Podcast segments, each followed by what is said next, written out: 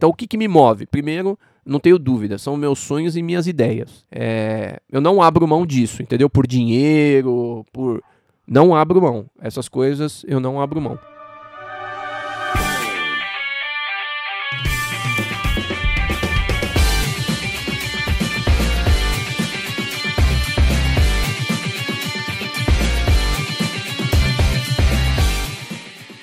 Aí, pessoal, muito bom dia. Como é que todos vocês estão?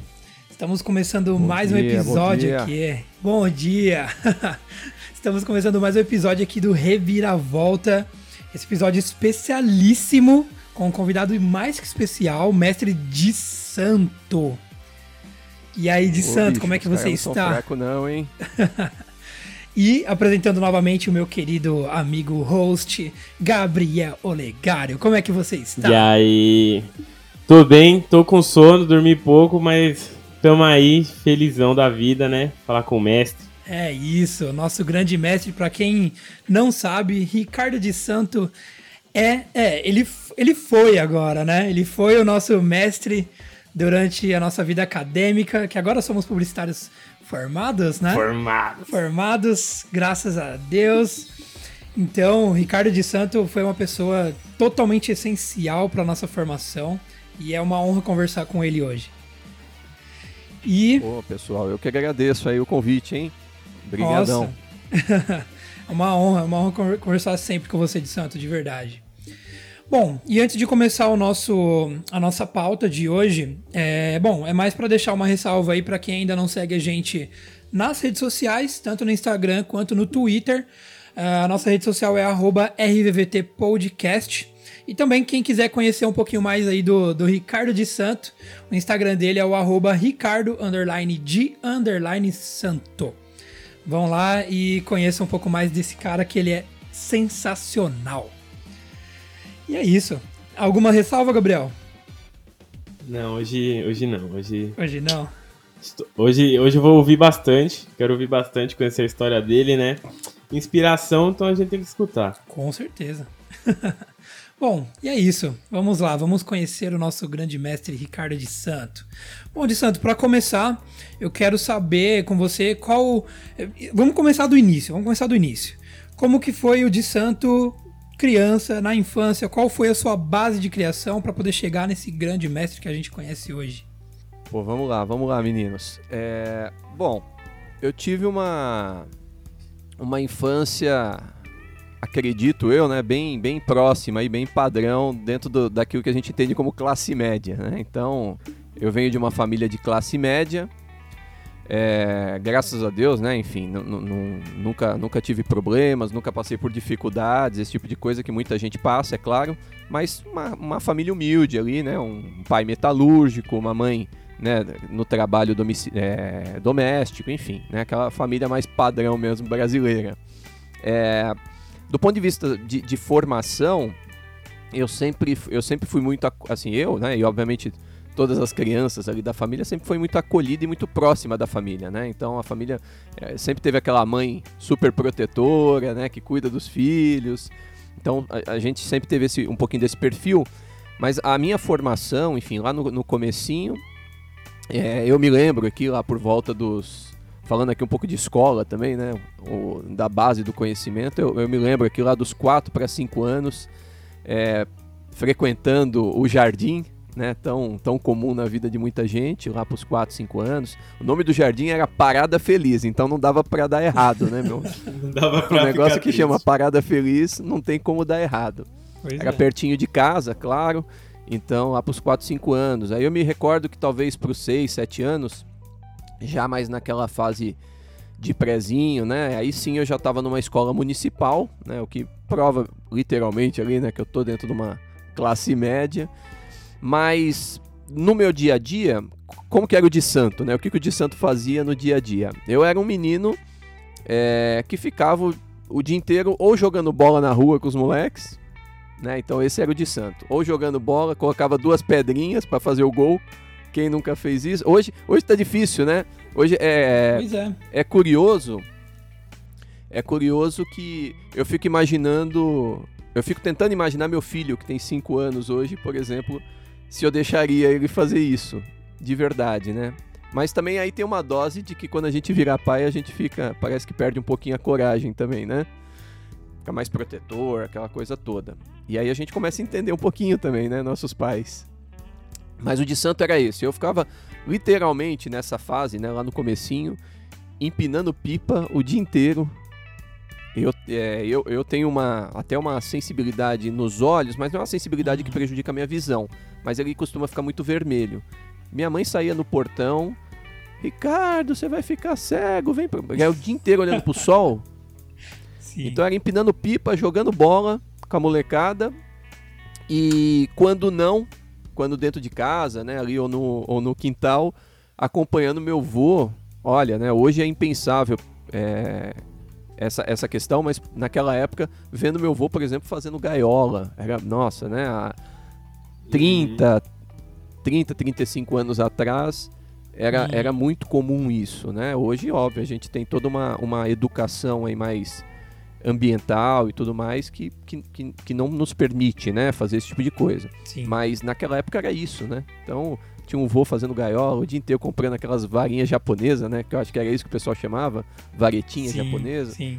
E ficava lá fazendo, aí eu acompanhando. Então, era uma vida bem tranquila, bem alegre, é, mas como eu disse para vocês, dentro de um padrão de classe média, né? Me divertindo com a molecada na rua, empinando pipa. Ah, e não posso esquecer, uma das principais atrações da época era o Atari, né? Eu jogava muito Atari.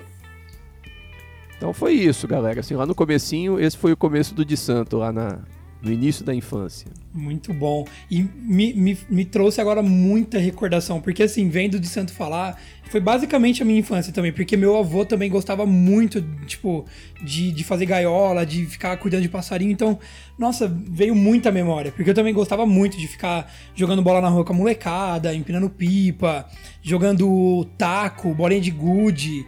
Nossa, então, tipo, bem lembrado, bem nossa, lembrado. É, é muito é. bom, é muito bom, me traz muita recordação, de verdade. A, a, coisa mais gostosa do jogar taco na época é quando você dava uma pancada na bolinha Nossa. que a bolinha sumia. Aí era o auge, né? Era o auge. Bolinha perdida. muito bom.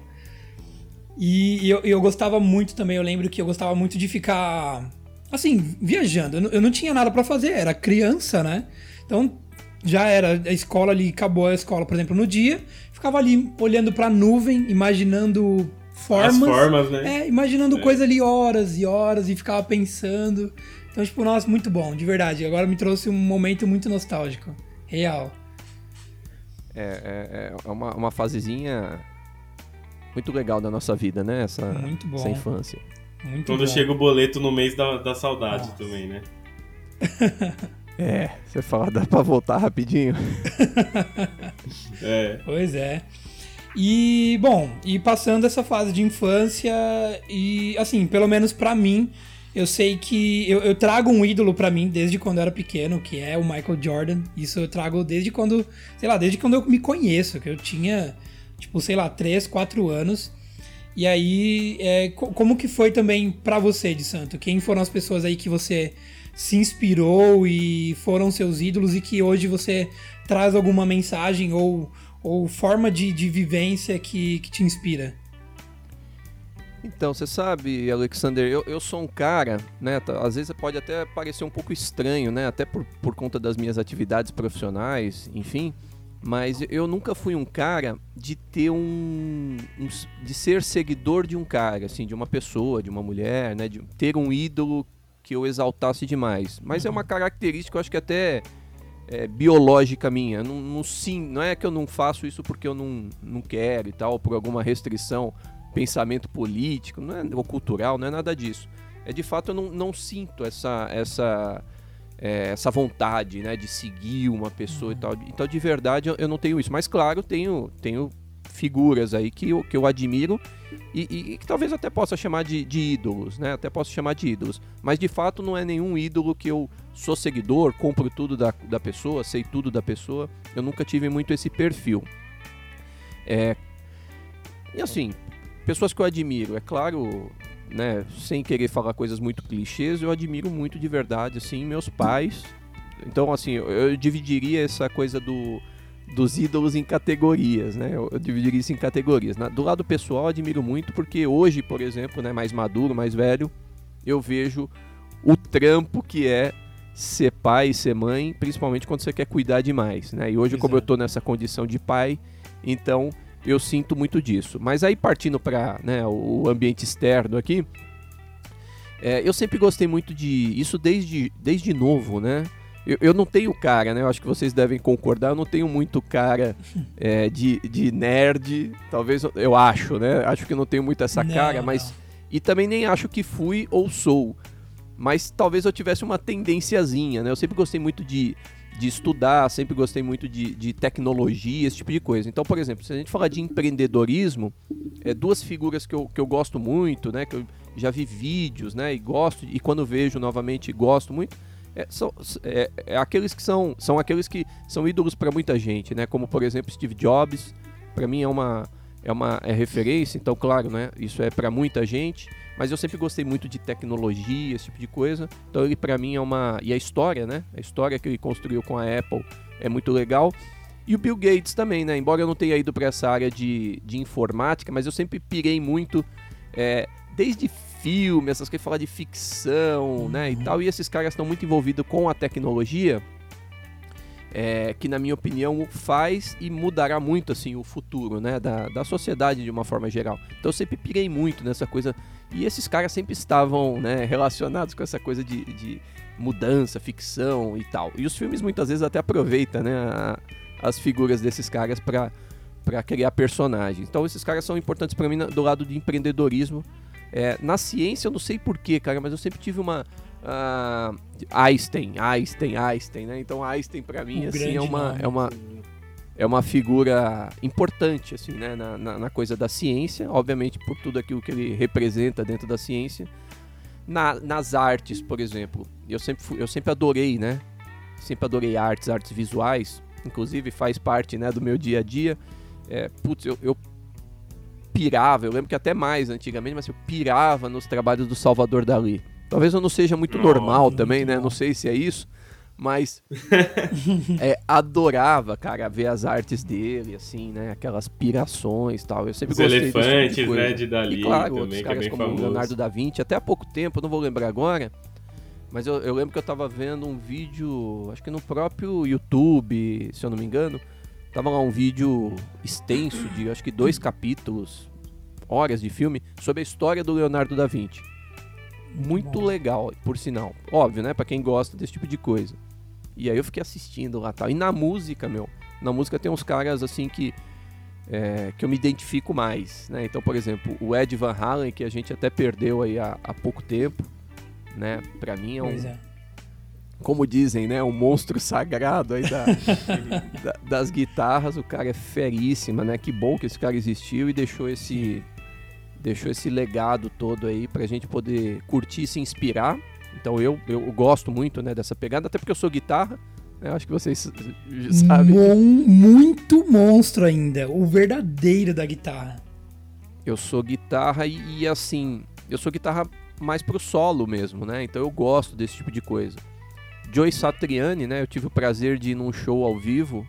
É, tem um show que ele participa, na verdade, se eu não me engano, ele que, que estruturou esse show. Não tenho certeza agora, mas que é o G3. Não sei se vocês conhecem. É um show que são sempre, pelo menos, não sei agora se continua esse evento, né? Agora, claro, por conta da pandemia, certamente deu uma pausa.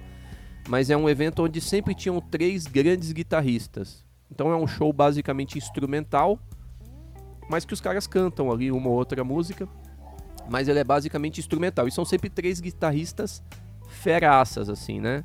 Eu não vou recordar agora bem o ano, mas eu acho que foi lá pra 2004, enfim, eu não vou lembrar agora certinho, tá? Não vou lembrar aqui. Mas eu fui num, fui num show é, dos caras no Credit Car Hall. E, meu... Muito bom puta experiência top, assim, né? Pra quem gosta de guitarra e tal, meu, imagina você ficar lá Sim. uma hora e pouco, sei lá, duas horas só som na caixa e paulada.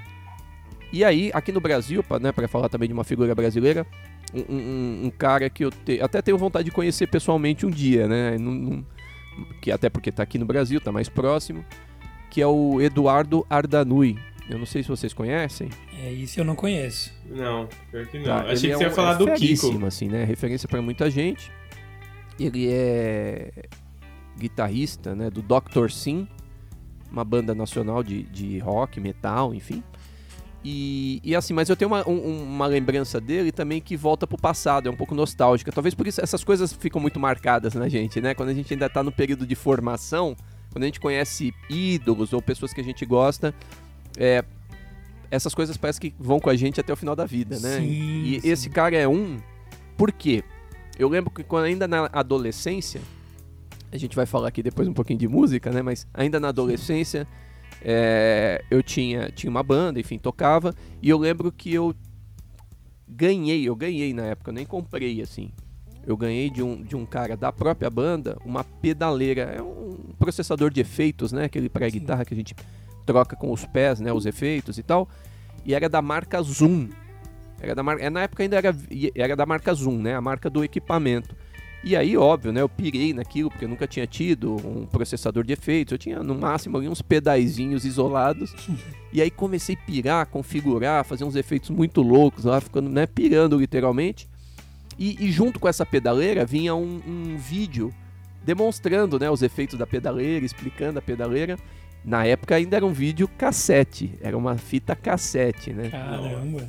E, e aí eu lembro que eu peguei essa fita, né? Era, era, era toda preta ali, sofisticada, né? Bonitona tal, com a marca Zoom em prateado, ó. Lembro até da- dos detalhes, né? Isso marcou. Marcou. E eu lembro de ter é, pego essa, essa fita, ido pro videocassete lá, colocado e começado a ouvir. Quem tava demonstrando os efeitos da, da pedaleira, né? No caso da, da, da Zoom, era o Eduardo Ardanui, fazendo uma trilha ali maravilhosa, né? Pra demonstrar o.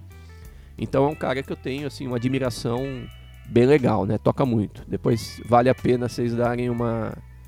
Pesquisada, né? dar uma olhada nisso aí, né? pra- Se não conhece. Bacana, bacana.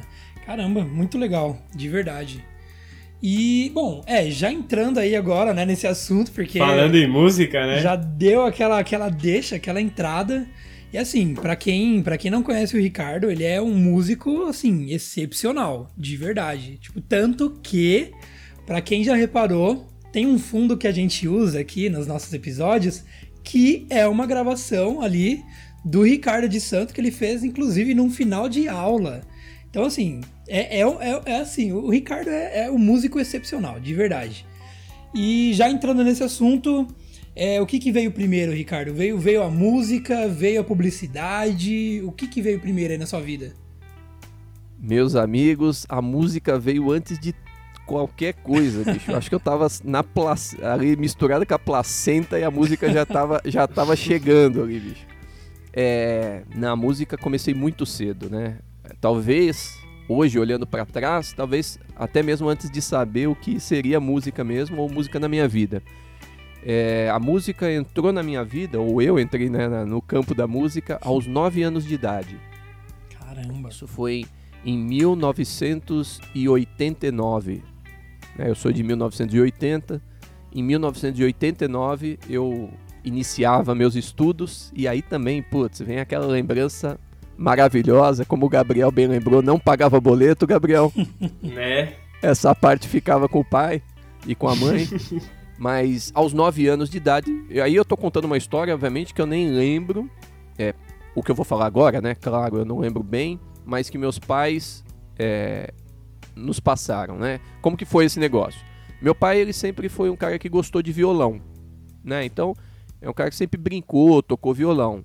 Ele não é um músico que se dedicou, né, a, a violão, que estudou em escola, então ele brinca ali, toca, né, umas notinhas e, e se diverte com violão. Sempre foi a paixão dele. E aí, claro, né, gosta de Elvis Presley, Beatles, essa, essa, essa safra toda do rock and roll. E os nacionais também, de Jovem Guarda, né? Ele é, é dessa, dessa pegada. E, e segundo, né, ele- eles falaram pra gente como que funcionou. Na verdade, meu irmão sempre gostou de cantar. Meu irmão ele é quase dois anos mais velho do que eu e ele sempre gostou de cantar. Diz minha mãe que nas esco na escolinha ainda, na infância, ele subia nas carteiras pra ficar cantando. E segundo a minha mãe, se as pessoas não cantassem com ele, ele descia e batia nas crianças. Nossa. Isso na escola? É. É, na escolinha, na infância, né? sei lá, talvez com 7, 8 anos, alguma coisa assim. Muito bom. Isso, isso minha mãe conta. É, como ela não tem por que mentir, né, então é, a gente acredita até porque ela foi, ela era chamada várias vezes na escola meu, por causa né, do meu irmão. Hoje, assim, é muito engraçado, né? Porque eu sou um cara totalmente tranquilo, mas, assim, profissionalmente quem me vê me acha tranquilo, né? Talvez até vocês mesmos, Pois né? é. Que gente- Mas assim, eu sou um cara agitado. Agitado não de, de ah, festa, balada, não é isso, mas assim, de trampo. Eu sou um cara que, meu, é, às vezes não sabe brincar, sabe? Quer fazer um negócio bem feito e tal. E, e- e inverteu, né? Meu irmão ele era o agitadão nesse, nesse aspecto e tal, e hoje ele é o cara mais tranquilo. Mas voltando aqui, diz, diz, eh, di- diz meu, meu pai e minha mãe que eh, ne- nesse período, quando eu ainda tinha 9 anos, meu irmão quis entrar na escola de violão. E aí trocou né, ideia lá com meus pais, meus pais resolveram. Segundo eles, eu puxei a camiseta de um, acho que do meu pai, e perguntei: "Eu também quero, eu posso? Eu também quero". E aí, segundo eles, é, inscreveram a gente ali, matricularam a gente na escola de, de violão, que também era uma, uma escola, era uma casa, né? Era um senhor, Fernando Catai, não lembro até hoje, é, no final da minha rua, então toda terça e quinta, minha mãe, imagina, né? Hoje a gente vê o valor da, da, da mãe.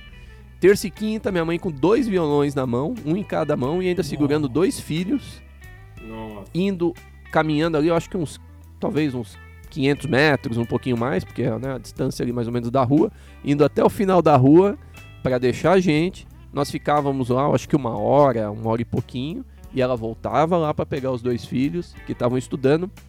É, então foi aos 9 anos, né, que eu comecei essa brincadeira, a estudar violão. Na época era violão e violão clássico mesmo. Né? Então né, Uhum. nesse período é, eu começava a ler partitura, né, coisas que hoje ficou um pouco né, de lado, mas é o que eu fazia nessa época.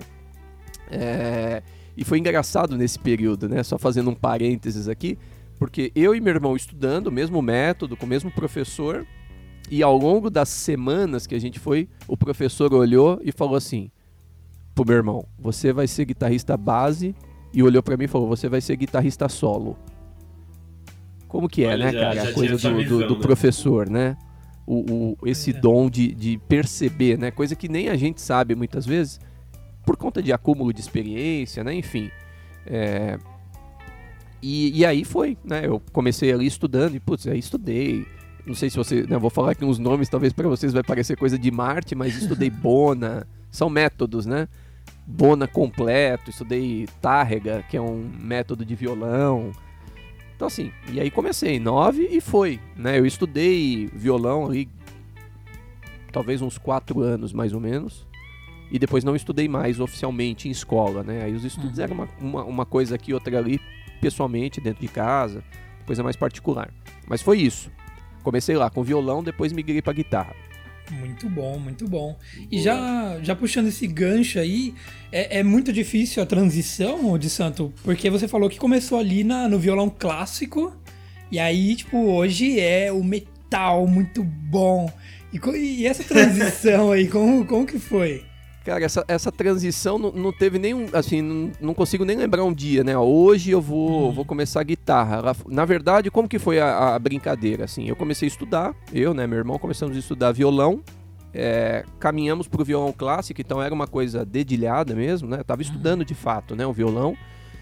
É, e aí eu me lembro que ainda com 9, talvez para 10 anos, é, meu pai resolveu montar uma banda que aí, óbvio, vai emendar uma outra história, mas meu pai resolveu abrir- eh, montar uma banda e aí nós criamos, né? Enfim, eu entrei ali, né? Fui puxado, faz aí, moleque, e vai que vai. Mas aos nove anos eu- a gente tinha uma banda, então era meu pai, hum, eh, meu tio, meu pai era guitarra, meu tio na bateria, eh, eu também era guitarra, mas guitarra solo, tinha meu irmão que era vocal e também fazia também fazia guitarra.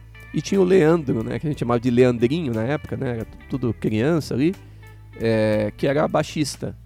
E aí a gente tinha, tem até hoje os vídeos, né? Assim, putz, aquela coisa de também, né? 30 anos atrás. familiar, tocando na sala, ensaiando na sala. Muito, muito legal, bom. muito legal. Muito bom. De Isso é Santos é Family. E até me surgiu uma, uma dúvida, né? É, você levava como um hobby assim ou você pensou um dia, não, quero ser rockstar, quero, quero ganhar o mundo com a música? Como, como que foi isso? Porque você tem bastante trabalho, né, nessa, nesse ramo da música, né? Tem bastante coisa, tem bastante coisa, Gabriel. O, na música especificamente, eu só fui ter um estalo assim de, de pensar em algo talvez profissional, mas pós-adolescência ali.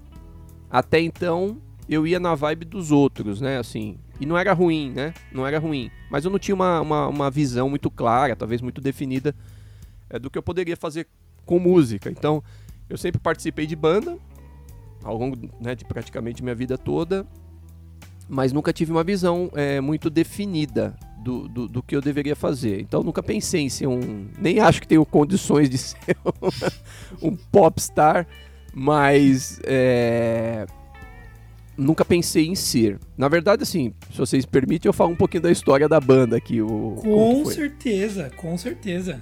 Só pra vocês conhecerem um pouquinho dessa história. Eu falei, né, comentei aqui que aos nove anos iniciava ali minha, minha trajetória musical e depois entrou nessa coisa da banda familiar.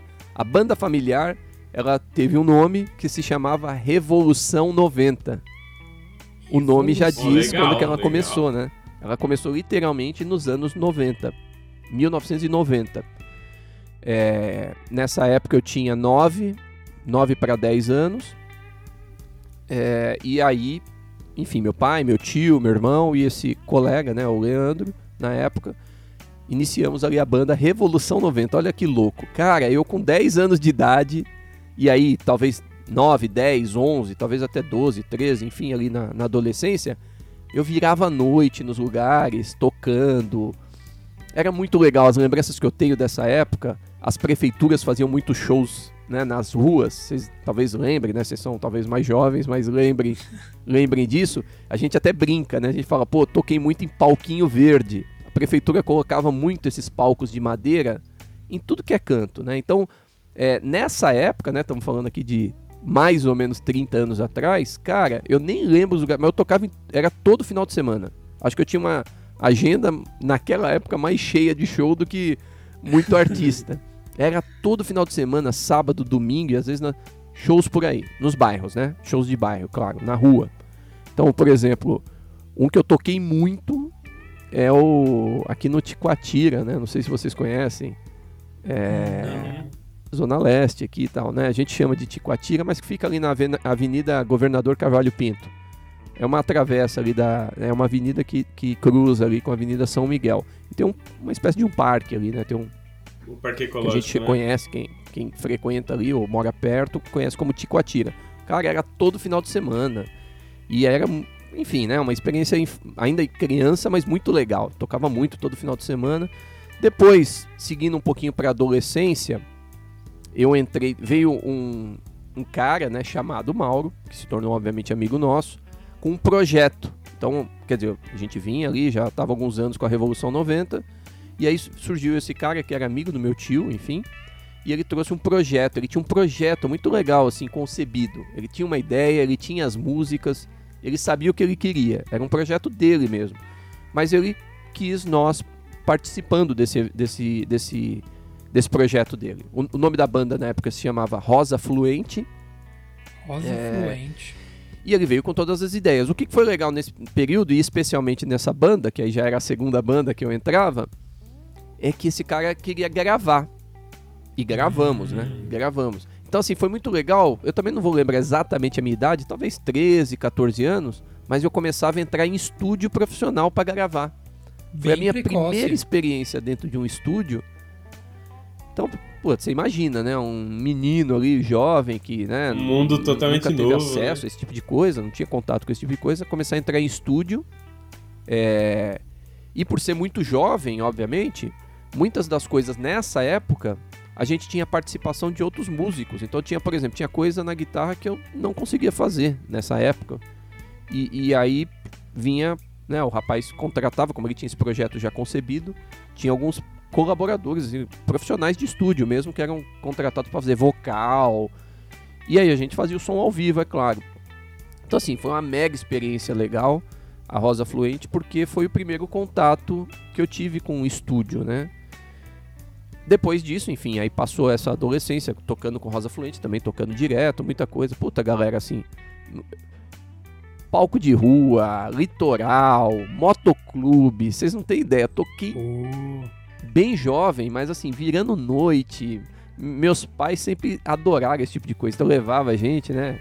Tinha um barzinho que eu acho que nem existe mais, né? Já não deve existir há muito tempo, na Vila Rio Branco, que se chamava é, Rui Barbosa, se eu não me engano. Era um salão, aquele salão, aquela, usar aqui um termo mais é, do passado, né? Aquela danceteria, sabe? Esse tipo de coisa.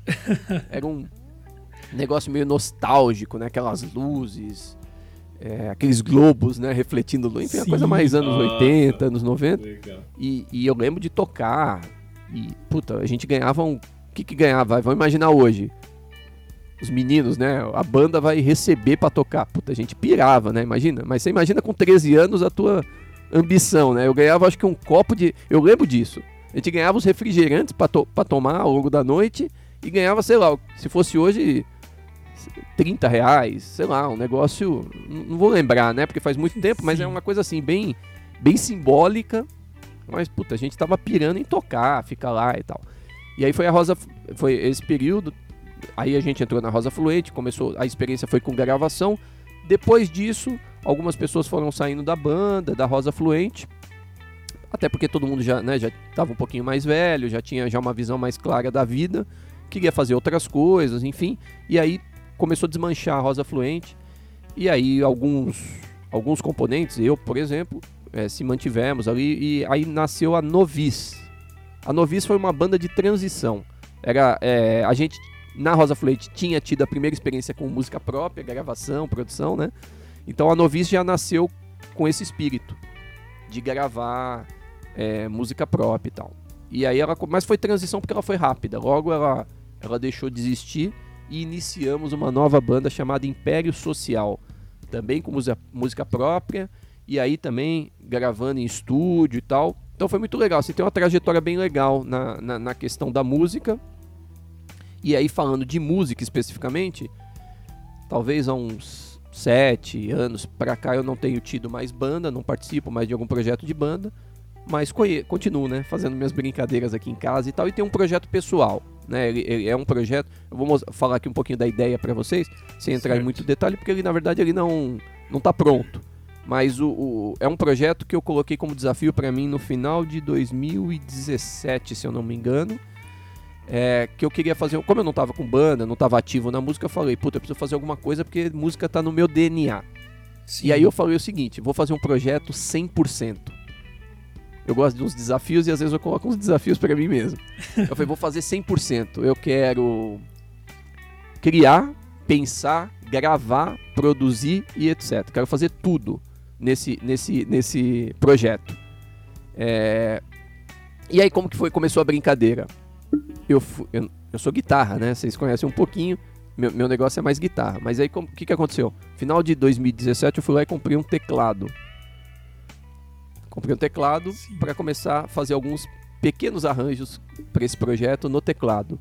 De- logo, é, eu já tinha um baixo, né? Um baixo simples tal, mas comecei a tocar guitarra e acho que o ano passado, quando eu tava ali, tava com alguma dificuldade criativa para pensar nas, nas últimas músicas, falei, puta, preciso de um negócio novo, né, para esse projeto. Aí comecei a ver uns vídeos na internet e tal, e vi um cara tocando um violão de 12 cordas, assim, né? Pirei no som, Falei, Nossa. putz, já sei. Aquilo me deu um estalo, né, criativo. Eu falei, a próxima música que eu tava com dificuldade de criar, vou criar com violão de 12 cordas. Aí fui lá, comprei o violão de 12 cordas. Mas não se Caramba. empolga não, viu, Gabriel? Você vai falar que vai fazer mestrado? Não se empolga não. Aí eu Aí, ó, acho fui que eu vou. na- fui na loja, comprei o violão de 12 cordas e venho compondo. Até desacelerei um pouco o ritmo, mas quero retomar, porque é um, é um objetivo meu colocar esse projeto de pé. Muito bom. É primeira mão aqui? É, primeira mão, publicamente assim, primeira mão. Olha só que honra. Mas é muito bom, muito bom. A história é magnífica, de verdade. Foi muito bom ouvir isso. E, bom, já passando então, a gente já conheceu agora o lado músico do Di Santo. É, agora eu quero conhecer o lado publicitário do Di Santo. Qual que, qual que foi aí, como, como que foi o início disso? Como que foi o porquê que você escolheu essa carreira? Você já ou se você também chegou a estudar alguma coisa antes, como que foi a descoberta para essa carreira aí para você? Cara, assim, eu não tive nada específico para decidir publicidade. Na verdade, eu acho que eu nem sabia direito o que era publicidade quando eu entrei na publicidade, para ser bem sincero. É, o que eu sempre gostei era de arte e de criatividade. Eu sempre gostei disso, independente do setor. Então, arte, eu sempre gostava de desenhar. Eu nunca fui um desenhista, né? É, que a gente possa considerar um bom desenhista, tal, mas sempre gostei de desenhar. Então, não era um bom desenhista, mas também não era um péssimo desenhista. Mas sempre gostei. No entanto, que minha mãe, minha mãe adorava. Eu lembro de reproduzir quadro, né? Eu lembro até hoje aqueles quadros que antigamente usava muito. Eu lembro de um, um lago, né? Com umas, uhum. enfim, duas aves, olhos de fundo na, no céu. Uma coisa também meio, meio surreal, assim. E eu lembro de re, é, redesenhar o quadro numa cartolina, né? Quase que em tamanho real. Então eu gostava de desenhar. É... E aí quando foi, talvez por uns 16 para 16 anos mais ou menos, foi quando entrou a, a, a, minha dúvida se eu deveria. Que aí eu já começava a pensar em grana, né? Pô, precisava ter minhas coisinhas Sim. e etc. E aí eu foi o momento que eu pensei, música ou outra coisa. Né? Vou continuar em música. Só que eu tinha uma certeza naquela época. Eu, eu gostaria de ter vivido de música, era um sonho que eu tinha, mas eu não queria ser professor de música. Isso eu tinha claro para mim. É, se eu fosse viver de música, eu queria viver ou com a banda que, né, por algum motivo fizesse algum tipo de, de, de sucesso ou tivesse algum tipo de remuneração. Eu, eu sabia que eu não queria dar aula de, de, de, de, de música. Essa era uma certeza que eu tinha na época. E aí eu comecei a analisar, né? Pô, 16, pra, daqui a pouco vai fazer 17, vestibular, período de vestibular, e aí o que, que você vai fazer tal? Já precisa. É, porque eu sempre trabalhei é, com família, assim, né? Eu trabalhei muito tempo com meu pai, uhum. meu pai teve comércio e tal. É, e aí quando foi 16, eu acho, 16 para 17 anos, que é o período né, onde eu ia fazer vestibular, eu lembro que assim, eu trabalhava com meu pai, adoro, né? Amo meu pai de paixão, mas é, nós temos um gênio muito parecido. E aí a gente tinha alguns atritos, né? Na, era uma padaria na época. Era numa padaria. E a gente tinha alguns atritos. E aí, cara, não tava dando mais, assim, né? Porque eu, eu tenho uma personalidade, assim, um pouco forte. Embora controlada, mas eu acho que é um pouco forte. E aí, eu, enfim, eu bati um pouco de frente ali com meu pai, né? E aí eu vi que não tava, não tava rolando, entendeu? Não tava rolando. E aí eu falei, preciso procurar alguma coisa para mim, preciso fazer alguma coisa, enfim. E aí eu comecei a procurar, ver e aí eu lembro de, de procurar, por exemplo, esses folhetos, né, na época da, das universidades, das escolas, e publicidade, assim, talvez por envolver um pouco de arte, criatividade, entre outras coisas, tenha me atraído. Eu, eu, eu, eu certamente vi coisas de artes plásticas, mas eu também devo ter notado ali na época, né? Não vou me recordar bem, mas que não, não era exatamente isso, né? Eu, eu não ia Sim. ser um cara 100% artista. E aí publicidade acabou me chamando a atenção. E foi, no, foi no, nesse período que eu decidi fazer publicidade. Prestei né, os vestibulares é, de vestibular. Enfim, passei e aí começou a brincadeira. Muito bom, muito bom. É quase, é quase o que eu passei também, porque eu lembro que eu também gostava muito de desenhar, gostava muito de fazer algumas artes por aí. Daí eu tive um professor de grafite numa época e aí eu lembro que ele comentou, ele falou, cara, você precisa fazer ou publicidade ou design. Daí foi quando eu fiquei com aquilo na cabeça, terminei a escola, aí eu fui para design gráfico primeiro, foi aonde eu me descobri ali, e aí depois eu fui para publicidade e aí agora, né, estamos estamos formados. Qual que é a próxima? Publicitários feras, por sinal, quero deixar registrado aqui, hein? Nossa. Nossa, viu? Coração fica Pô, mas feliz. vocês terem uma ideia, nessa época que eu conversava com a minha mãe, né, ali o que ia fazer, mostrando para ela as coisas de vestibular e tudo. Uhum. Pô, minha mãe achava que acho, publicidade era desenho. Ela achava que eu ia fazer desenho.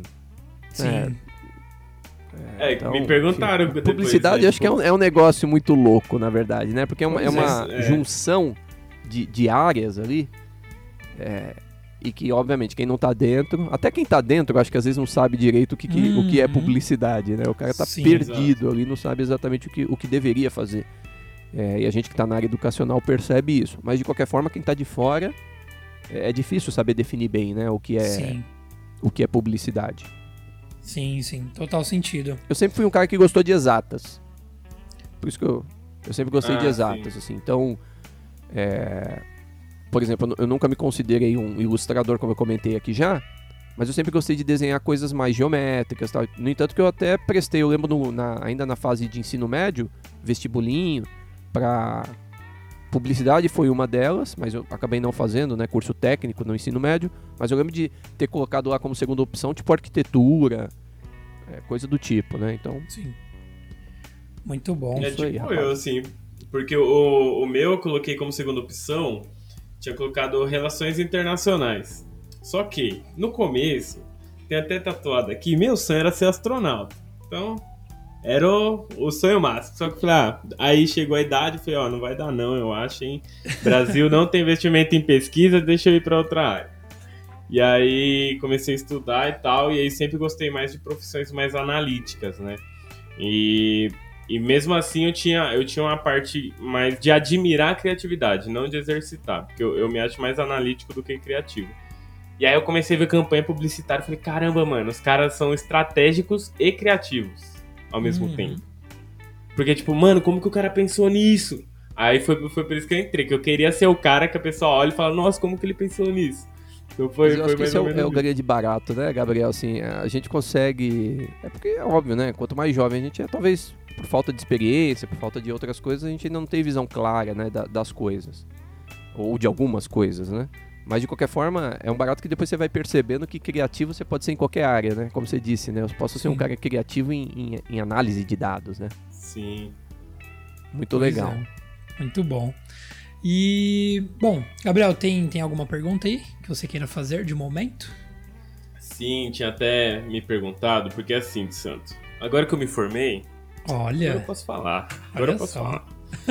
É. Momento, Gabriel. tenho- Tem um problema muito grande com a academia.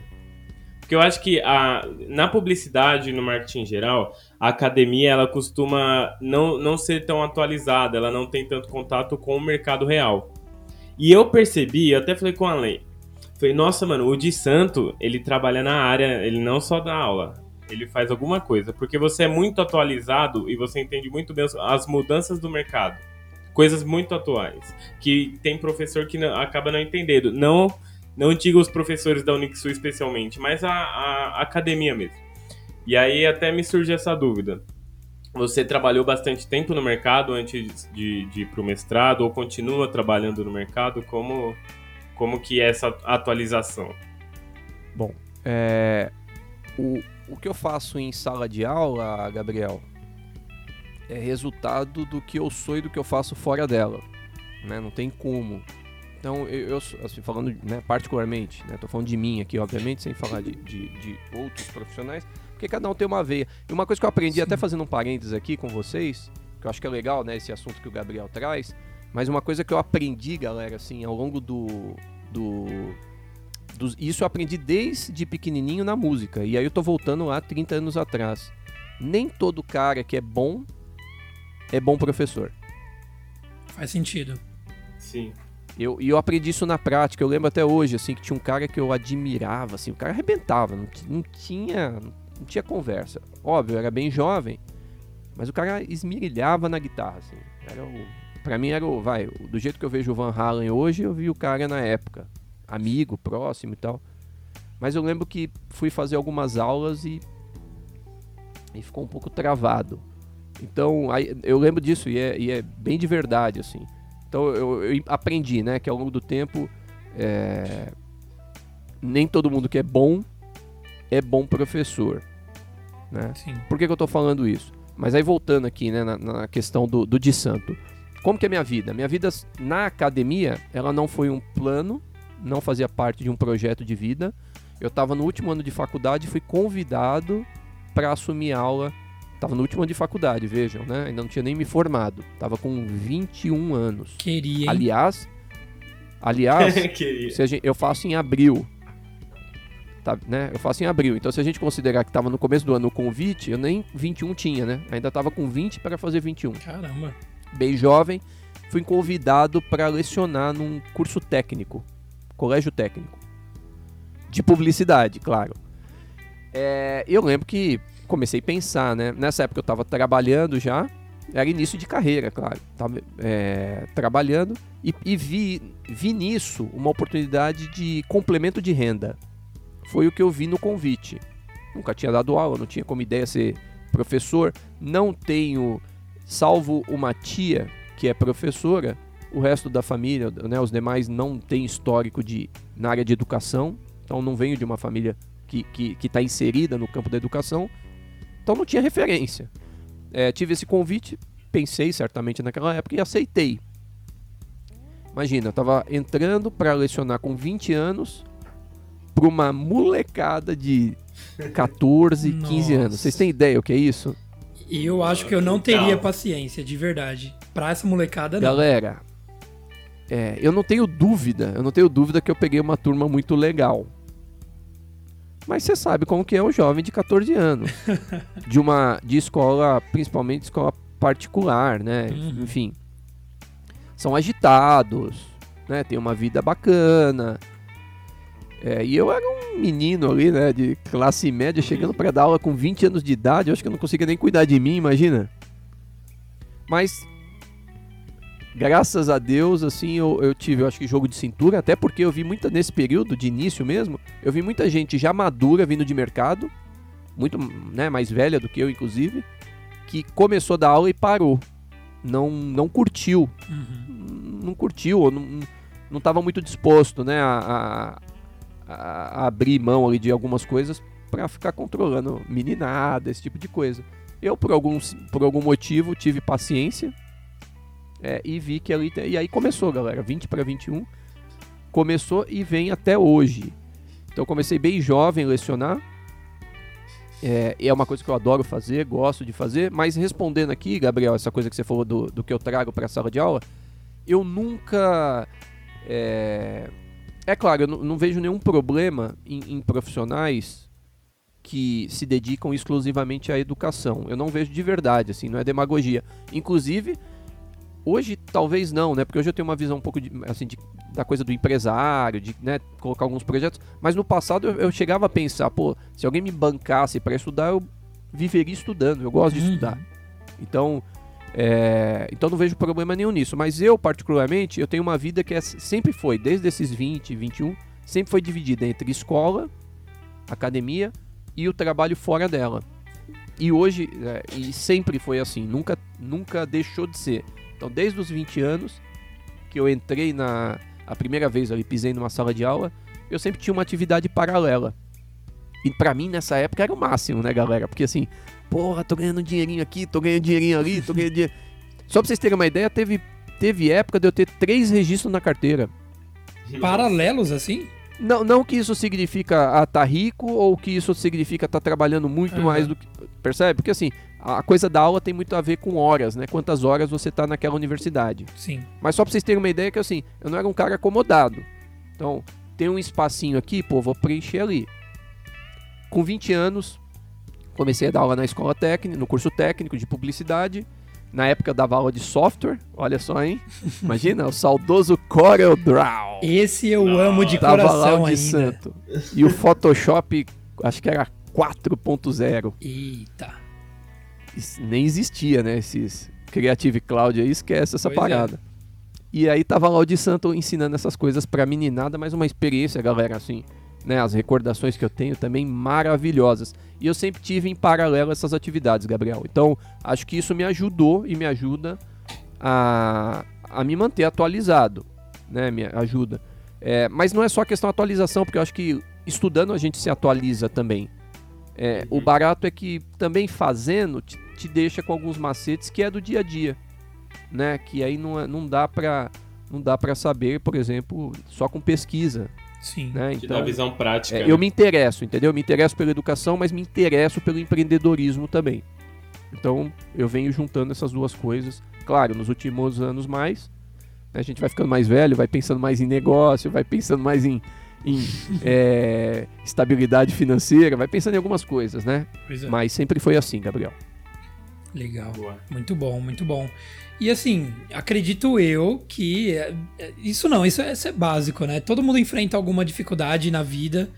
é, profissional, enfim. E como que foi para você, de Santo? Teve qual foi, quais foram os principais, as principais dificuldades que você encontrou aí para para vida acadêmica ou fora dela também? Quais foram os principais pontos aí que você falou, poxa, essa, essa, essa situação aqui tá difícil? Que, que qual, quais foram? Algumas histórias Entendi. aí. Algumas dificuldades. É, eu, eu tenho que ser muito franco com vocês. Assim, eu não sou uma pessoa que tem uma vida sofrida. Mas não porque eu ganhei as coisas, né, fácil e tal. Eu, sempre, uhum. eu já falei para vocês aqui, comentei, né? Três registros na carteira, eu trabalho até hoje, galera. É, assim, eu tenho meu negócio, né? Então, se precisar trabalhar de sábado, se precisar de domingo. Enfim, quem convive comigo, minha família, que tá próximo de mim, sabe como é que é. Eu não tenho tempo ruim. Se você, se você falar assim, de Santo, três horas da manhã eu preciso abrir uma vala lá no terreno para construir não sei o que. Bora, vamos lá. Então eu não, não, não sou braço curto para trabalho, né? Sempre gostei. Então eu nunca, nunca tive dificuldades, mas assim, teve pontos de reflexão, né? Uhum. Pontos de reflexão. No caso da, é, da academia em particular, é, algumas coisas assim, né, que, que, que chamam a atenção, ou pelo menos chamaram a atenção em algum momento, era essa dúvida é, é, é, uma dificuldade interna, né? Não é que o mundo está te colocando, é um problema interno seu de, de dúvida ali, de reflexão, se eu deveria me manter mais na academia ou se eu deveria me manter mais. Então, assim, é, sempre tive muito essa reflexão, né? Onde que está o ponto e tal. Até porque você precisa também ter uma estabilidade. Hoje eu tenho uma família, tem pessoas que dependem de mim. Então, eu preciso, né? Preciso trazer resposta para essas pessoas.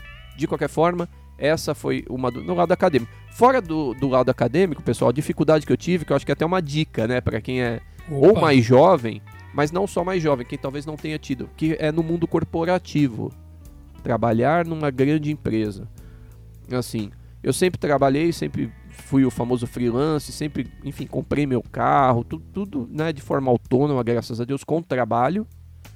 É, mas teve um período da minha vida que eu resolvi entrar, né, assim, trabalhar numa empresa grande. Aí eu tô falando fora do universo acadêmico. Lá eu tive um choque, galera. Hum. Porque eu vinha de um de uma visão de mundo muito ingênua, muito ingênua, é, só vendo a coisa boa, sabe assim? Aquela, aquela, sabe aquela visão você é adulto né? com a visão da criança? Sim, um sim. pouco disso, né? Um pouco disso, claro, né? Não totalmente, mas pô, vendo o lado bonito da vida, vendo, né, ajudar as pessoas, as pessoas vão te ajudar. Galera, eu, eu, eu aprendi que a parada não era assim tão simples. Entendeu? É, aprendi que as pessoas, enfim, cada um tem seu projeto de vida e que algumas pessoas, para resolver e para executar o seu projeto de vida, é, às vezes elas pegam pesado e aí não por maldade, muitas vezes, talvez porque precise também. Mas o fato é que eu tomei um choque. Tomei um choque. Né? Comecei a conhecer um lado do mundo corporativo que me preocupou. É... Hoje eu lido muito bem com isso, né? Não tenho muito problema em... com essas dificuldades. Mas não é fácil, não. Sim. Essa coisa do puxa tapete, é. quer ter o cargo. Meu, é assim. É pesado o negócio, né? É pesado. Mas também aprendi muita coisa, viu? Tudo é oportunidade para aprender, né? Então exatamente, exatamente, exatamente. É... Mas a única coisa que eu deixaria, assim, né, para quem não teve essa experiência ainda, é. Não tenha medo de tê-la. Não tenha medo de tê-la, entendeu? Mas também não se cobre tanto. Não se cobre tanto, não. Acho que eu, me eu sempre me cobrei muito. Sabe? Aquele cara que quer ser o perfeito, quer fazer tudo. Não por maldade, não. Eu nunca fui um cara egoísta, um cara, né? Mas era, era o meu perfil, né? Então. Mas aí você sofre muito, entendeu? Uhum. Tem que ser mais leve. Enfim, não deixa de ser você também, porque tem muita gente que, para conseguir o que quer ou para não ter problema, vai na vibe dos outros, né? Pois eu, é. eu prefiro não viver essa vida, tá? Não tô dizendo que tá errado quem vive, mas eu prefiro não viver essa vida. É isso aí. Não sei se eu respondi, né? Falei coisa pra caramba aqui. não, Respondeu. Perfeito. Bom, e a gente viu, né, que o de Santo ele é energia pura para trabalho, workaholic monstro. Mas assim, do que, que é movido você de Santo para conseguir chegar nesse nível? Né? Porque acredito eu que o dia a dia aí tanto que você tem esse projeto pessoal, né, essa sua empresa pessoal, quanto tem, tem a vida aí de músico e de professor. Então, assim, demanda energia muita. E aí, como que você faz? Da onde você tira essa força para poder manter tudo isso alinhado? Bom, vamos ver se eu consigo responder essa brilhante pergunta. O que me move? Vamos lá. Galera, é o seguinte, ó, o que, de verdade, tá? Que não tem coisa criada e redigida. O que me move, eu acho que em primeiro, primeira instância, são os meus sonhos e as minhas ideias. Eu sempre fui um cara assim de muitas ideias, né? Acho que todo mundo é de alguma forma, mas eu, eu, sonho muito com as coisas, sonho com a mudança do mundo, sonho com a transformação das coisas. Eu tenho esse perfil, né? Eu, eu sou inquieto. Acho que essa é uma, é uma talvez uma boa definição. Sou um cara muito inquieto no que diz respeito a ideias. É, no entanto, que eu preciso me policiar muito, entendeu? Porque eu tenho muita facilidade de perder o foco. Uhum. Então eu preciso, eu preciso me policiar. Eu tô o tempo, tendo, o tempo todo tendo ideias. O tempo todo tendo ideias. Quem convive comigo sabe, deve falar, meu, esse cara não tá muito bem. o Tico e o Teco aí não deve. É o tempo todo, cara. Eu vejo. Eu, eu sou aquele cara assim, eu tô andando na rua, eu vejo um buraco na calçada, aí eu falo, putz, aqui já podia surgir um, um negócio e tal. E aí eu, aí eu, sei lá, vou num cliente, o cliente fala, pô, tô com. Estamos falando do nosso negócio, mas ele fala que tá com problema de, de limpeza no banheiro dele, sei lá, tô chutando aqui qualquer coisa. Eu falo, meu, olha aqui como as empresas estão perdendo a oportunidade, poderia ter uma empresa especial. Uhum. Meu, o tempo todo viajando, tendo ideia. É, e aí eu tento, claro, eu preciso me policiar e concentrar naqueles, naquelas ideias que eu entendo que são projetos para minha vida. Então o que, que me move? Primeiro, não tenho dúvida, são meus sonhos e minhas ideias. É, eu não abro mão disso, entendeu? Por dinheiro, por. Não abro mão. Essas coisas eu não abro mão. É... Como eu venho há muito tempo na área de educação, uma outra coisa de verdade, assim, é muito prazeroso, eu sinto muito prazer quando eu consigo ajudar pessoas, né? Assim, no sentido da educação, é claro, na formação especialmente. Então, assim, é muito prazeroso, né? E, e é muito legal, por exemplo, quando você falando da universidade, né, do, do ensino superior, é muito bacana quando você entra no, no, por exemplo, primeiro ano, você vê jovens entrando ali literalmente ainda é um pouco assustados, não assustados no sentido de medo, né, mas aquele o que, que vai vir, né? O que, que vai acontecer aqui Sim. dentro dessa sala? Tem um cara uhum. entrando aqui do nada na sala. É, parece que é o professor é o monstro ali, né? Que ainda precisa se mostrar, pois precisa é. se apresentar. O que, que vai rolar? Que tipo de monstro? É um monstro bonzinho? É um monstro mau? Qual que é o monstro? Então, eu lembro disso, né? E talvez vocês também lembrem dessa sensação, né? Você tá ali Sim. ingênuo, ainda sem muita experiência, muitas vezes sem experiência na área, e tudo é novo. E aí você é muito receptivo. E aí, de repente, você pega ali quarto anos, quarto ano, né? O último. E aí, vocês, eu acho que são estrelas. É, se vocês me permitem fazer um parênteses aqui. Misturar um pouco, né? O, o nosso fora do podcast com dentro. Mas é, você vê pessoas que, assim, estão te ensinando. Uhum. É, mas com humildade, com respeito, com profissionalismo, percebe? O papel do, do professor, o papel do mestre, não é, não é se manter melhor do que o aluno dele. Né? O nosso desejo é que você, é que os alunos nos supere. A gente não está a gente não, não tá formando pessoas para a gente se manter acima das pessoas, né? Sim. A gente quer que as pessoas voem longe é, e nós estamos ali para dar um empurrãozinho, né? Dar uma, uma colaboração e tem gente que tem muita clareza disso. Então é muito legal, é muito legal. Então isso me move também. E claro, não tenho dúvida assim é, dar conforto para minha família. Isso, isso é uma, para mim, óbvio também, né? Então, é, conforto para mim, para minha família, para meu filho, para minha esposa, para meus pais, né? Que são pessoas que sempre me ajudaram. Isso, isso tudo me move. Acho que são as três coisas mais importantes, assim. É isso aí. Muito bom. Muito bom. Falando em ideia, eu, eu tenho essa mesma mania de ter ideia para tudo. Acho que foi, não, esses dias eu tava dormindo, é. aí eu acordei, peguei o celular, o Alex tava dormindo aqui, aí eu tive uma ideia e mandei pra ele. Eu acordei pra, pra anotar a ideia e dormi de novo, velho. Eu, eu, até dormindo eu tô tendo ideia.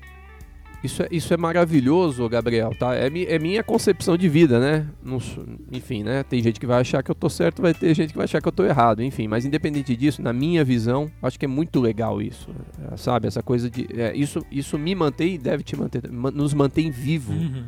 né? Vendo... É, e de verdade, eu espero estar tá com... Se eu chegar aos 80, eu espero ser aquele velhinho de 80 anos que continua tendo ideias, né? Talvez com menos capacidade física e algumas coisas mais limitadas, mas que, que o cérebro continue funcionando. Sim, é isso que eu sim. espero, por exemplo. Mas muito legal, tá? Então são as coisas que, que, que me movem. Muito bom. Boa. Muito bom. E eu sinto, é, conversando agora muito mais com o de Santos, porque a gente já vinha conversando durante as aulas e tudo mais, orientações, mas agora prestando mais, assim, é, tendo mais informações sobre ele, eu sinto que a gente tem, nós três aqui tem um fit muito parecido, assim, de ideias, de forma de ver o mundo. É, é muito bom ter essa conexão, de verdade. Muito bom mesmo. E... Vocês sabem que eu tava. Quando vocês me convidaram pro podcast, é, até porque, de verdade, eu acho que assim, faço, né? Pô, leciono há quase 20 anos, então uso muito tecnologia o tempo todo, todos os dias, não tenho, então não tenho problema com microfone, não tenho problema com câmera e nada. Mas podcast, de verdade, eu acho que é o primeiro, galera. Olha só. Legal. Pelo menos nesse formato, tá? Não sei se isso nova. é bom para vocês, mas acho que é o primeiro. Então, eu também fiquei, né? Você vê, é um barato. A gente, assim, é, eu até conversei isso com um amigo, grande empresário, enfim, né? Que tem grandes negócios aí há pouco tempo. Tava falando disso. É um barato como a, a, a, a novidade nos coloca numa condição de que parece que a gente sempre tá é, engatinhando. Sim. E eu acho isso positivo, né? Então, por exemplo, ah, quando falo em aula, pô, pra mim tá tudo tranquilo, né? Faço isso há 20 anos para vocês, certamente, naquilo que vocês fazem, tá tudo tranquilo. Mas quando você vai para um campo novo, por mais que seja próximo, do... você fica, né? Você fica com aquele suspense. Será que, que vai rolar e tal? Enfim. Acho que é. tá rolando. Tô até, de verdade, acho que eu tô até falando mais aqui do que eu imaginava. É, isso, é, aí, é, isso é sinal que os caras que estão do outro lado aí são bons, hein? Olha só. não, mas tá sendo ótimo. E é legal ter a sensação, né? De frio na barriga, assim. É sempre bom ter. Eu não, não quero perder nunca esse fiozinho na barriga pra, pra fazer coisa nova. É, é, E eu, eu não tava nem muito, assim, assustado, nada disso. Tava super tranquilo. Acordei aqui tranquilão, tal, de boa deu problema no microfone, eu tava também tranquilo aqui, né, querendo agilizar, mas numa boa e tal, mas de verdade preocupado se esse papo ia corresponder, e tá a gente ótimo. até trocou, né, mensagem de... Mas, sei lá, depois vocês editam aí se tiver muito problema. Não, tá perfeito, lá, tá perfeito. Lá, e é isso aí. É... E de Santo, eu quero saber da sua visão. O que que você vê desse cenário atual da publicidade, né, tanto de novos, é, no, novas pessoas que estão entrando, enfim, é porque você tem essa visão mais é, global, é porque você consegue saber, é, você consegue ver na raiz mesmo do pessoal que está entrando nesse mercado novo, né, nesse atual mercado, e, e, quais são essas diferenças que você vê desse atual, de quando você começou lá atrás, no, na, na, sua vida acadêmica, né, o que, que você vê desse atual diferente né, do que você viu lá atrás quando você começou. É, comparando, Alexander, assim, o, o, o, quando eu comecei, né, que foi ali na, na, na, década de, de 90 ainda, né, mais pro finalzinho de 90, já quase nos anos 2000, mas você vê 20 anos, um pouco mais de 20 anos, mas vamos arredondar aqui 20 anos depois, é, eu percebo facilmente que eu vivo um outro mundo, né, não tenho dúvida com relação a isso. Eu acho que o, o principal ponto aí de, de, de antes do meu antes, né? Do meu antes, 20 anos atrás, para agora, é a transformação digital. Acho que esse é o, é o ponto. Mas não só a transformação digital, porque é, virou commodity, né? Falar transformação digital. Transform... Acho que assim, a transformação digital foi o, o, desencadeador de uma série de outras transformações, de outras mudanças, e aí sim que a gente tem que ficar atento. Né? Então, por exemplo, velocidade. A gente está muito mais veloz do que antes muito mais veloz. E como tudo, tem os prós e tem os contras, né? Sim. É, mas assim, estamos muito mais velozes e acho que isso não tem volta, né? Não acredito numa volta. Então, é, quem tem que fazer a volta, entre aspas, aqui, ou seja, é cada um dentro daquilo que entende como o padrão de vida. Então eu tenho que controlar meu ritmo, porque, por exemplo, a gente é bomba. O que, que eu mais vejo, assim, e acho que e já, já estive nesse papel e hoje eu tomo cuidado e tento deixar isso de dica, inclusive dentro da escola. A gente é bombardeado por coisas, pessoal. O dia inteiro, é o tempo todo, é notícia de tudo, é, é repetição, replicação de mensagem o tempo todo, é o mais do mesmo o tempo todo. O que, que eu vejo, por exemplo, aí sim eu vejo taxativamente como negativo. É, as pessoas estão consumindo o dia inteiro coisas, e aí geral, rede social, foto dos outros, Sim. mas el- elas perderam a vida própria. Tá? E aí não tô generalizando, é claro, tem muita gente boa, tem muita gente que tá, né, tá, tá ligado nesse movimento, mas tem muita gente que entrou num, entrou num fluxo do rio e tá deixando o rio levar. Uhum. Entendeu? Então é o dia inteiro lendo, é o dia inteiro fazendo fofoca, é o dia inteiro comentando, é o dia inteiro olhando rede social, não sei o quê. É, e o tempo tá passando, né? Uhum. E o tempo tá passando. E aí você fala o seguinte, tá, legal, cada um né, faz da vida aquilo que, que acha bacana, mas a pergunta é, é, você tá feliz? Porque se você tá feliz consumindo apenas o que os outros fazem, eu acho que, tá- eu acho que o ponto é a felicidade, entendeu? De verdade, eu acho que esse é o ponto. Então, é, quando mais jovem eu até julgava né, as pessoas. Pô, o cara não faz isso, o cara podia estar fazendo tal. Hoje eu tenho muito mais é, cuidado na hora de fazer julgamentos, por- porque hoje eu entendo que assim, o importante é estar feliz. Mas o problema é o seguinte, é que tem muita gente nessa vibe dos outros, ou do que os outros colocam pra você, mas tá infeliz, Sim. percebe? Tá chorando em né? casa, tá triste, tá sem foco. Aí, aí eu acho que é um problema, entendeu? Então, se você não tá feliz, então peraí, para e muda. Então, velocidade, a gente tá com muito mais acesso, né, às coisas. Tem as... Então, há 20 anos atrás, quando eu, quando eu é, um pouquinho mais de 20 anos atrás, quando eu comecei a, quando eu entrei na, na- no ensino superior, eu lembro, por exemplo, que o professor trazia coisas que eu não tinha 100% de acesso. Ele tinha talvez conhecimento de um canal, de um site, ou de um livro, ou de algum de um cara, né, de um profissional, de uma mulher, é, que eu não tinha, parcialmente. Se eu voltar, sei lá, 35 anos atrás, que não é meu período, né? Já é uma geração anterior, mas que eu lembro que eu tinha um colega, por exemplo, que, que fazia faculdade e que era bem mais velho do que eu. Eu lembro que assim, aí era o professor que estudava em alguma universidade, que ele tinha acesso a informações, ele trazia para a sala de aula que os alunos não tinham acesso. Ponto. Caramba. Eu, por exemplo, nós não tínhamos como acessar tal informação, porque só quem está inserido no mundo acadêmico tinha. Isso antes de mim.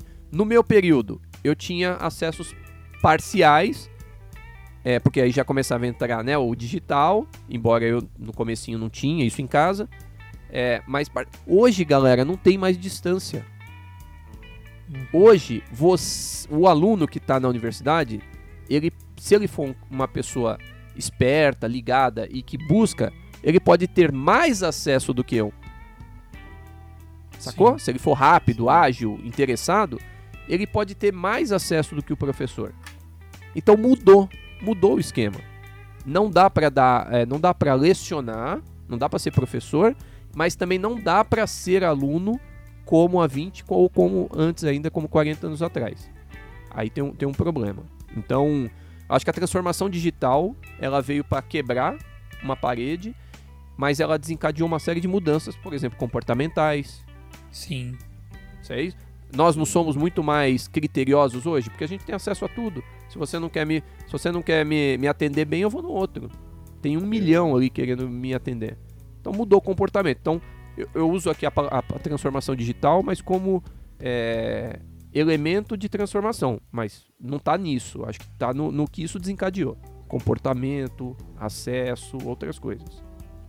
Muito bom. Isso aí. Boa. E como você enxerga isso, assim? É, porque a gente sabe que depois da, da Revolução Industrial a gente sofreu várias revoluções, cada vez em períodos menores, né? Você consegue projetar ou imaginar o mercado publicitário daqui cinco anos, por exemplo? Você, você acha que vai estar muito diferente? tudo que é grande, Gabriel, tudo que é grande, o mercado é grande, né? A transformação é grande. Para fazer movimento acaba ficando mais lento. Né? Tudo. Empresas, quando são pequenas, são mais ágeis, quando crescem, geralmente, né? não todas, é claro, tem dificuldade né? em, em fazer as transformações rápidas e tal. E parte disso é natural. Então, como que eu vejo para o futuro? É, essas tendências que a gente lê em qualquer site ou blog hoje em dia, eu acho que não muda, né? Não muda. Por exemplo, produção de conteúdo de vídeo. Cada vez mais, a gente cada vez está de. Tá, as pessoas estão. E aí não estou aqui fazendo julgamento, tá? Professor não. É, de santo, não professor. De santo é, cidadão, pessoa. Sim. Eu não estou fazendo julgamentos aqui. Mas o mundo cada vez está mais de saco cheio de ler, tá menos uhum. paciente. E aí, né, não estou falando. Porque, enfim, quem entende o valor da leitura vai falar que isso é negativo. É, quem nasceu agora, que talvez não perceba o valor da leitura, vai falar que isso é visão de quem é mais velho. Então, não estou julgando aqui. Sim. Mas o ponto é, é o que, que eu vejo para o futuro? Esses conteúdos mais dinâmicos, mais interativos, cada vez mais. Então, acho que vocês são um exemplo disso, né? Podcast, vídeo, realidade virtual, realidade aumentada, realidade, enfim, essa parada, eu acredito muito nisso, na entrada cada vez maior de tecnologia. Isso eu acredito, tá? Eu acho que só vai aumentar, não acho que vai diminuir. Integração, aí eu acho que tem que ser uma preocupação para o futuro, porque você vai ter muito canal, né? Muita hum. forma, muito, enfim, muito modelo de coisas acontecendo. A dificuldade vai ser integrar essa experiência. Né? Hoje ainda se fala muito disso, né? Do, do é, omnichannel, enfim, né? Tem algumas discussões aí. Mas o fato é que os profissionais precisam integrar isso e aí tem que tomar um cuidado, por quê?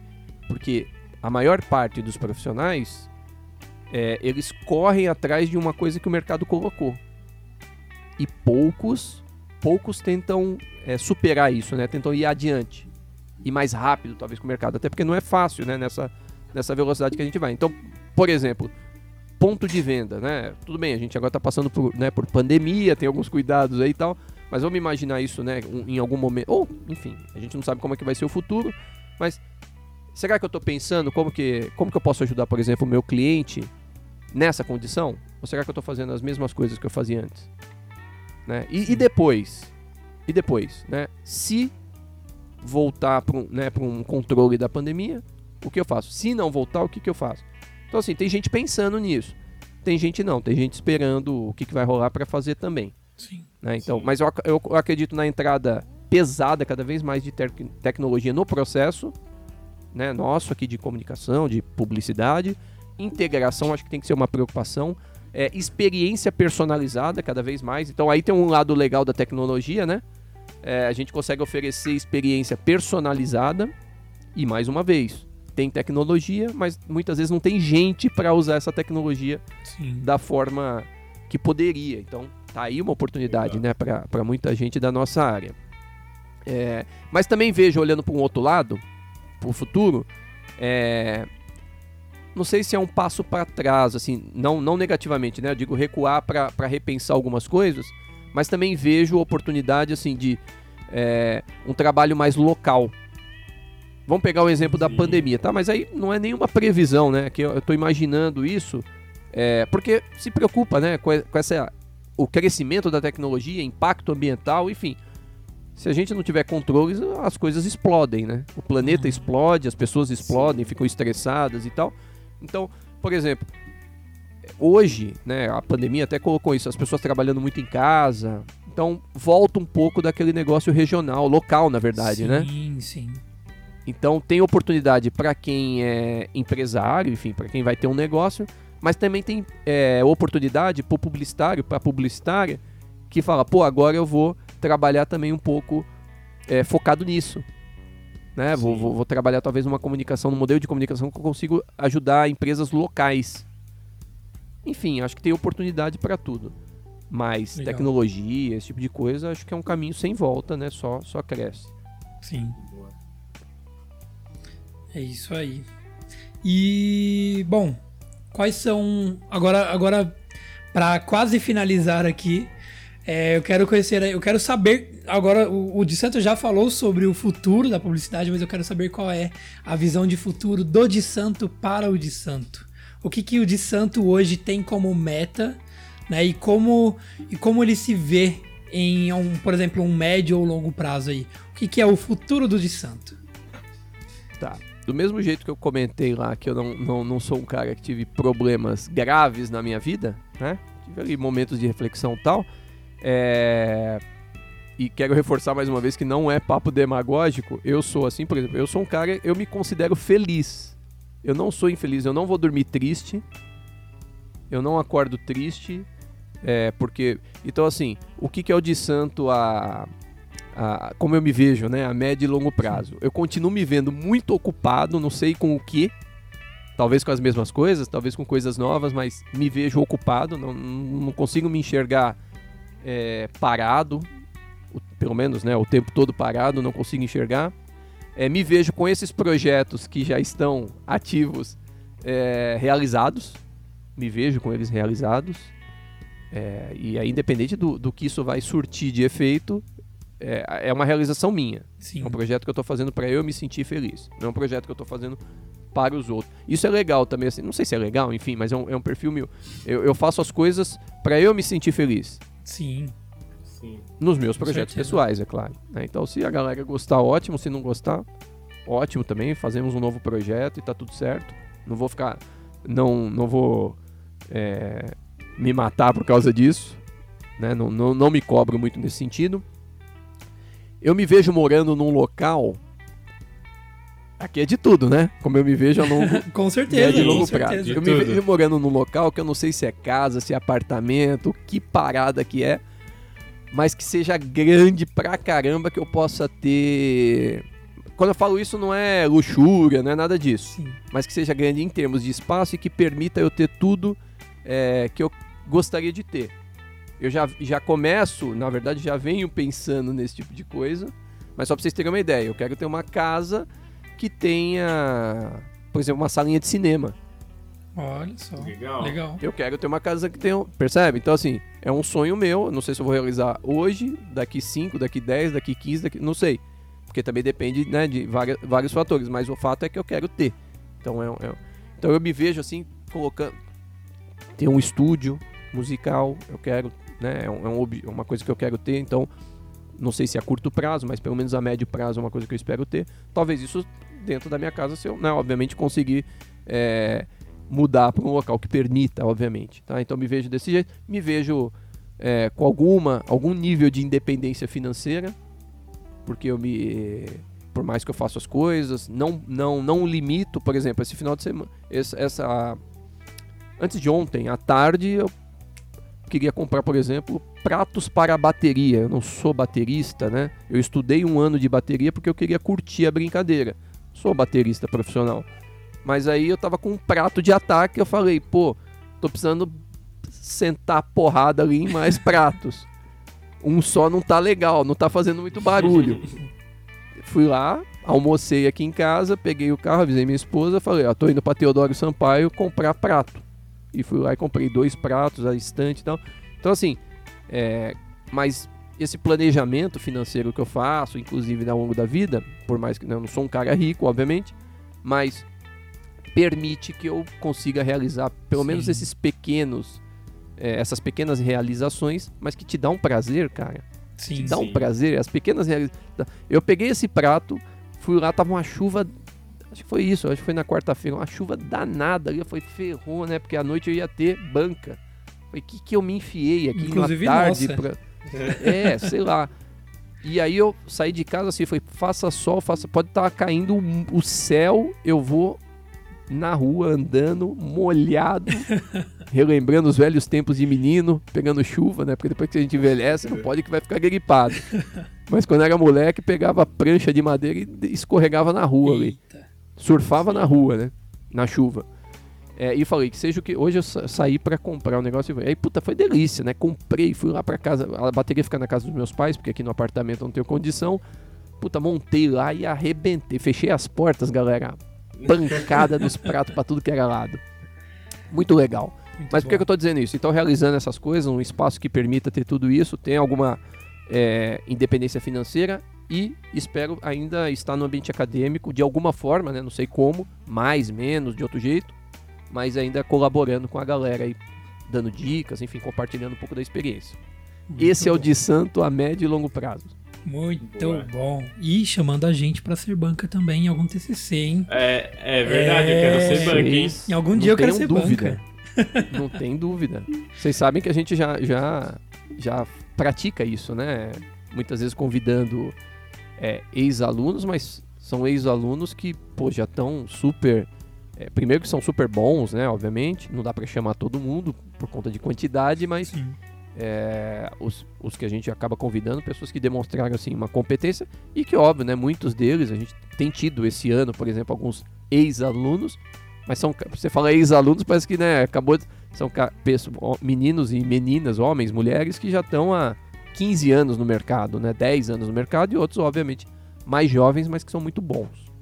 Muito bom. Pode ter certeza. É isso aí. Aí, ó. Boa. E, Gabriel, agora para finalizar o papo, fala para mim qual que é essa parte agora, por favor. Ah, agora temos o famigerado biscoitinho da sorte. Que o que acontece? Pegou o biscoitinho, você vai abrir, tem a frase do Ricardo de Santo, um pensamento, uma, um conselho para a humanidade. Então é a sua oportunidade de iluminar a humanidade com a sua sabedoria. Que mensagem Ô, bicho, Que responsa, hein, Gabriel? Iluminar a sociedade. Eu, olha o apuro que esse cara me colocou agora. Mas vamos lá, né? Vamos lá, vamos lá. É... Deixar uma frase aqui para vocês, para a galera toda, é o seguinte, ó. Seja feliz, valorize o que é seu hoje cada vez mais a gente é, tem pessoas acreditando que a felicidade está nas coisas que ela não tem. Real. Então valorize o que você tem hoje, seja feliz com o que você tem hoje. Claro, busque, continue buscando aí coisas novas, por favor, faça isso. Mas não acredite que a tua felicidade só está nas coisas que você não tem. Nossa, é isso aí. Tocou meu, Tocou o âmago do meu coração, de verdade. Deu aquela iluminada, Gabriel? Nossa. Deu. Ó, expandiu a mente. Sim. Muito bom, muito bom, de verdade. Bom, acho que é isso. O papo rendeu tanto que a gente já tá aqui, ó. Só pra ter uma noção, a 1 hora e 20 minutos, e 21 minutos. Então, só para responder a sua, sua, pergunta, então, de Santo, o papo foi perfeito, ótimo, de verdade. Que bom, que bom, fico feliz. É, confesso que tava, tava um pouco apreensivo no começo aqui, como que ia ser essa brincadeira. É, mas, pô, vocês papo bom depende sempre de dois lados, né? Eu tenho Sim. aqui alguns alguma experiência da vida, algumas coisas como todo mundo tem, mas vocês é até agradecer, vocês souberam extrair isso de uma forma bem legal. Foi super prazeroso bater esse papo com vocês, né? Sempre estarei à disposição aqui o que precisar. E óbvio, já quero deixar aqui registrado é, o carinho que eu tenho por vocês, respeito mais uma vez e desejar que toda sorte pro podcast de vocês, que ele vá vá às alturas aí. Muito bom. Muito obrigado. Muito, obrigado. Muito obrigado. De verdade. Bom, e para fechar agora, só quero deixar novamente a ressalva aí, né, para quem ainda não segue a gente nas nossas redes sociais, Instagram e Twitter, arroba RVVTPodcast e, inclusive, nas nossas descrições tem um link para vocês participarem do nosso grupo fechado, que é o... Gabriel, esqueci o nome. Playground. Playground, Playground Reviravolta. Então, quem quiser participar é só acessar o link que vai estar na descrição. Esse episódio fica por aqui. Quero agradecer bastante novamente aí pela participação do Ricardo de Santo. Foi muito bom, sempre muito bom conversar com você, de verdade. E é isso. Um grande abraço aí para é vocês, é pessoal. Valeu, Alexander. Valeu, Gabriel. Sucesso aí. Um abraço para vocês, meus amigos. Obrigado, abraço. Tchau, tchau. Tchau, tchau. Tchau, tchau.